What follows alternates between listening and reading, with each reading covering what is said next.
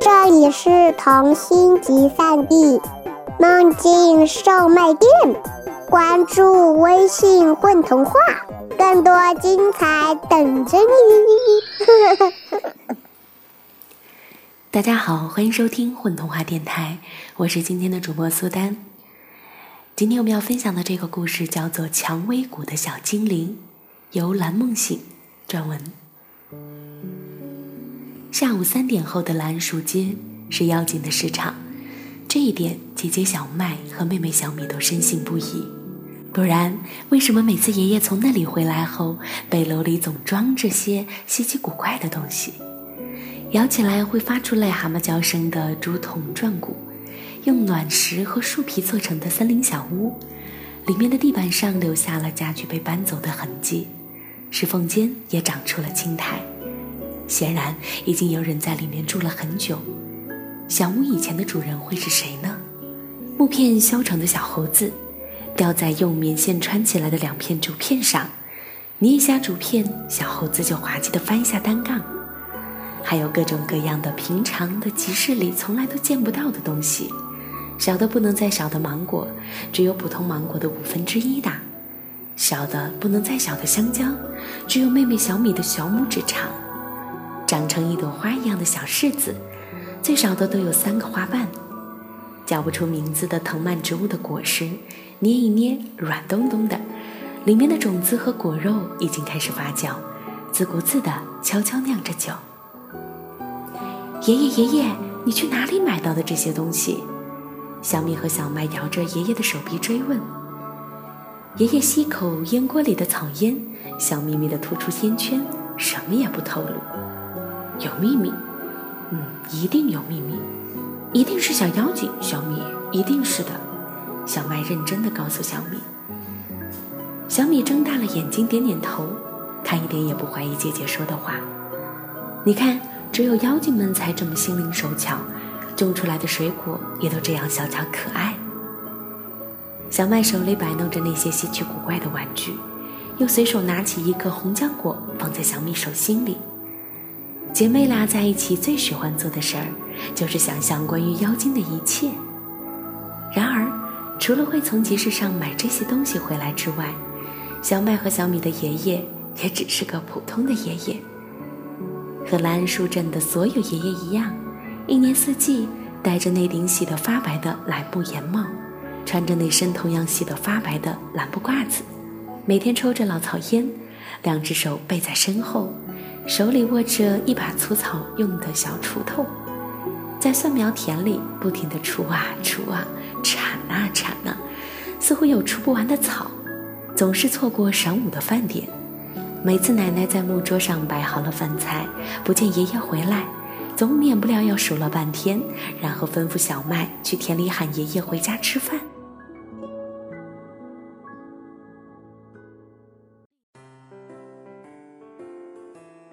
蓝桉树镇五天一场的集市就在蓝桉树街，有时爷爷会挑着家里新打下来的豆子们拿去集市上卖。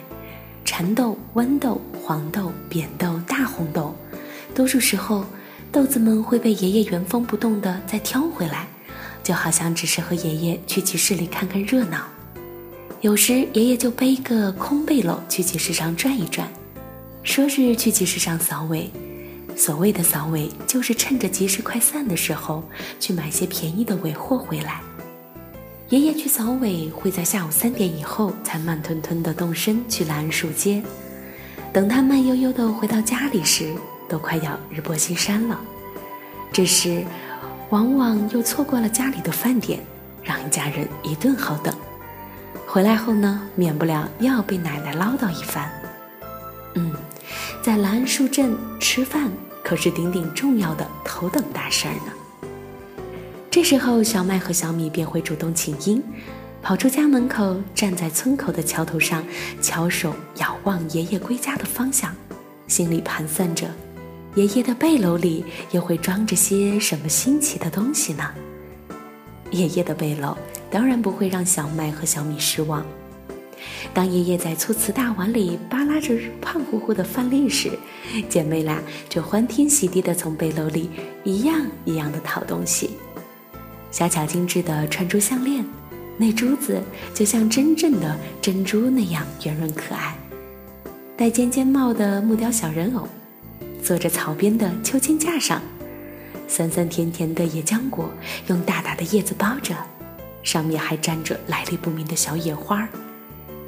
香喷喷的干蘑菇、干木耳，用水泡一泡，就变成满满的一盆，够一家人吃好几顿呢。你看，你看，净买些没用的东西。奶奶一边絮絮叨叨，一边把干蘑菇和干木耳收起来，放进碗橱里。怎么没用？孩子们喜欢就好。爷爷说完，笑眯眯地看着小麦和小米，脸上满是掩饰不住的得意。小麦啊，回头问问你奶奶怎么炸红薯丸子，把方法写在纸条上给爷爷好不好？好啊，小麦头也没抬的回答，两眼放光的把玩着手里的小玩意儿。下午三点后的蓝树街，在姐妹俩的眼里却越发的变得神秘起来。他们应求爷爷带他们俩一起去集市，可爷爷总是不答应，任凭他们怎么软磨硬泡。爷爷都只是笑笑说：“不行不行，人多，小心叫花子把你们拐了去。再说，你们奶奶啊，她才不会放心呢。”爷爷说完，看了一眼奶奶，那当然，奶奶干脆脆地说：“在小麦和小米的家里，一向是奶奶说了算。奶奶说不许，那一定是不许的。”对此，姐妹俩都失望极了。可他们不甘心，于是当下一次赶集的日子到来，爷爷在背篓里装着几个红薯出门后，小麦和小米悄悄地跟在了爷爷身后，跟出了村，跟到了岔路口，爷爷却没有继续往蓝树街的方向走，而是上了青松山的那条路。姐妹俩疑惑不解地互相对视了一眼，啊，看来爷爷的秘密并不是藏在下午三点后的蓝树街。而是藏在青松山呢，小麦和小米说道。爷爷进了青松山，便直奔蔷薇谷。到了一块四野里开满蔷薇花的林中空地，爷爷放下了背篓，坐在绿草掩映的一块大青石上，开始吧嗒吧嗒地抽起了老草烟，像是来早了，坐在那里等待什么人。为了不让爷爷发现，小麦和小米悄悄地躲在了一丛茂密的蔷薇花后面。这时，林中四面的草丛里开始传来一阵悉悉嗦嗦的响声。一群戴着红色尖尖帽、穿着灰衣服的小精灵突然围到了爷爷周围。虽然隔得有点远，但是还能够看得出来，他们的样子就和爷爷背篓里的那个木雕人偶一模一样。姐妹俩都惊呆了。眼睛里写满了惊喜，但是他们都捂住了嘴巴，不敢发出一点声音。你们要的红薯我带来了，还有炸红薯丸子的方法也写在了纸条上。爷爷从口袋里摸出了那张让小麦写的菜谱纸条，太好了，今晚咱们可以吃到香喷喷的炸红薯丸子了。为首的一个白胡子精灵伸手接过纸条，高兴地向小精灵们宣布。好啊，好啊，红薯，红薯，丸子，丸子！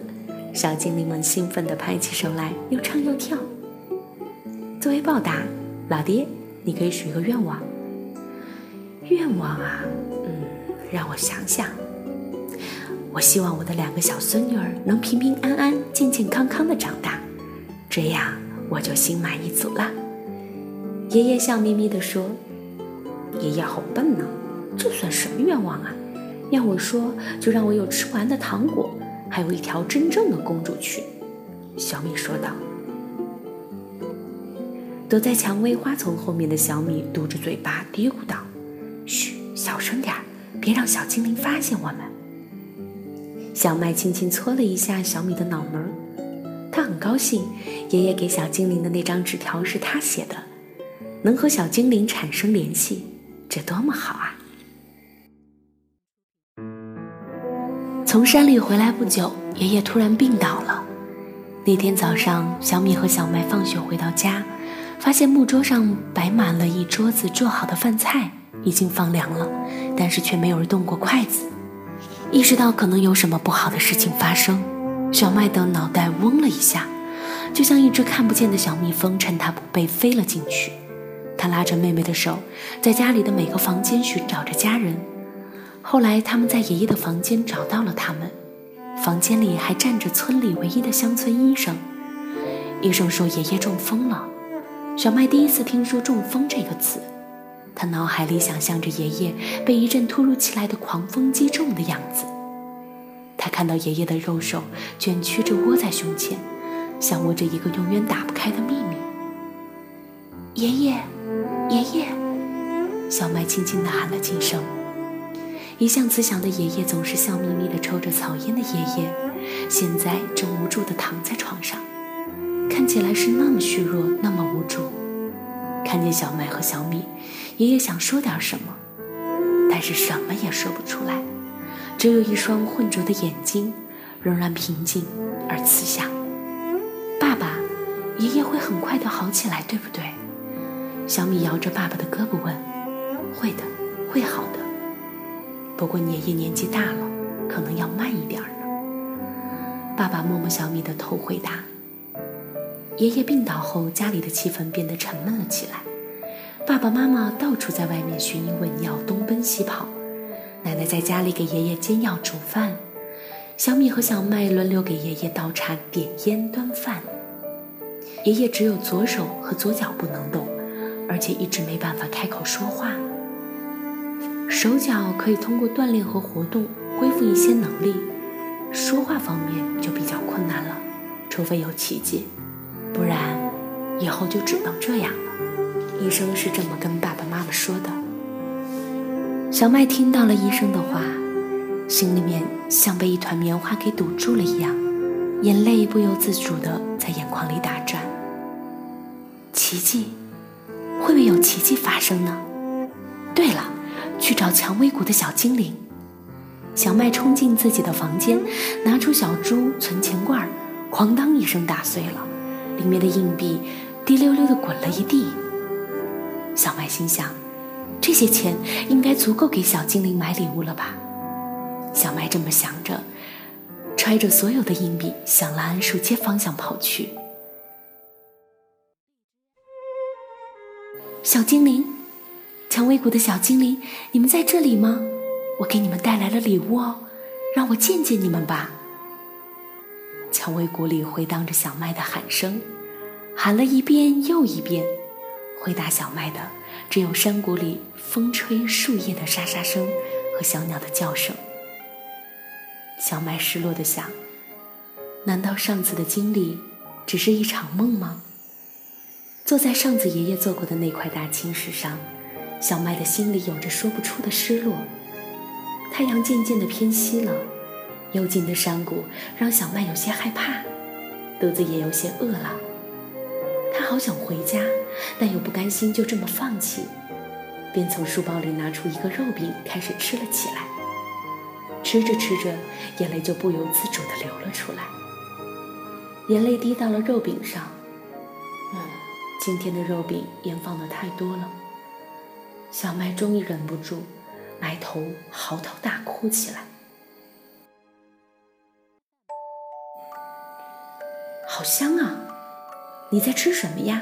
可以给我吃一口吗？我也要吃一口，我也要，还有我，给我留一口。小麦泪眼朦胧地抬起头，一群小精灵正围在他身边，眼巴巴地望着他手里的半个肉饼，直流口水呢。小麦破涕为笑了，我没有做梦，你们在这里，你们真的在这里。他赶紧把包里的另一个肉饼拿出来，掰成一块一块的分给小精灵们。有这么好吃的肉饼，我们必须给你一个愿望。我们小精灵从来不喜欢白吃别人的东西。说吧，小姑娘，你找我们有什么事儿？这个送给你们。小麦从书包里掏出一本美食菜谱，那是他用存钱罐里的所有的硬币买来的。这里面写了好多好多做好吃的食物的方法，炸红薯丸子啦，烙肉饼啦，什么都有。哇！白胡子精灵撅了撅胡子，又把手指在衣角上擦了擦，然后从小麦手里接过菜谱，一页一页，如痴如醉地翻着。作为报答，请快点告诉我们你的愿望吧。我真的可以说吗？说吧说吧，大一点的愿望也不要紧，只要你许的愿望不会伤害别人。我希望，希望爷爷的病快点好起来。小麦激动地说。白胡子爷爷说道：“我猜的一点没错，你果然是为了你的爷爷来的。你们人类啊，真是脆弱。放心吧，小姑娘。”老爹是个善良的人，小精灵的魔法会让他很快好起来的。只是，只是什么？小精灵假严肃地说：“只是有个条件，爷爷好起来之后会忘记所有关于小精灵的事儿。我这里有一瓶精灵药，等你回去见到你爷爷之后，你和妹妹必须立刻把药水喝掉。不是给爷爷的吗？”白胡子爷爷说道：“这些药水是你们忘记我们精灵的。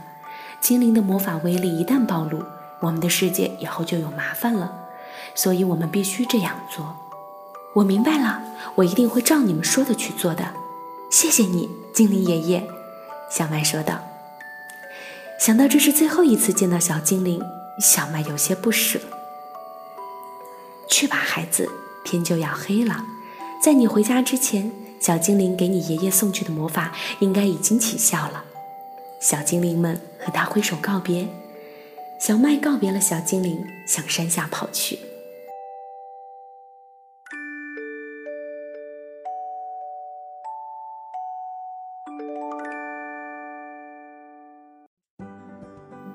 小麦，哎呦，你这孩子怎么一个人跑到山上玩去了？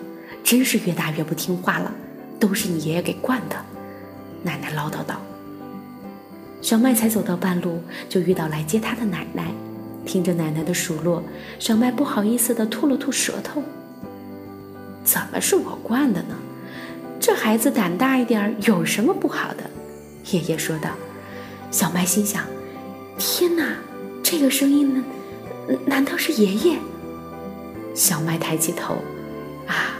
戴着一顶洗得发白的蓝布檐帽，穿着一身洗得发白的蓝布褂子，吧嗒吧嗒地抽着老草烟，笑眯眯地看着自己。这个熟悉的身影，不是爷爷，是谁？爷爷！小麦惊喜地喊道，然后飞奔了过去，一头扑在了爷爷的怀里。小精灵，谢谢你们，再见了。小麦在心里说了一句，然后他把手。伸进了衣服口袋，掏出了那瓶精灵药水。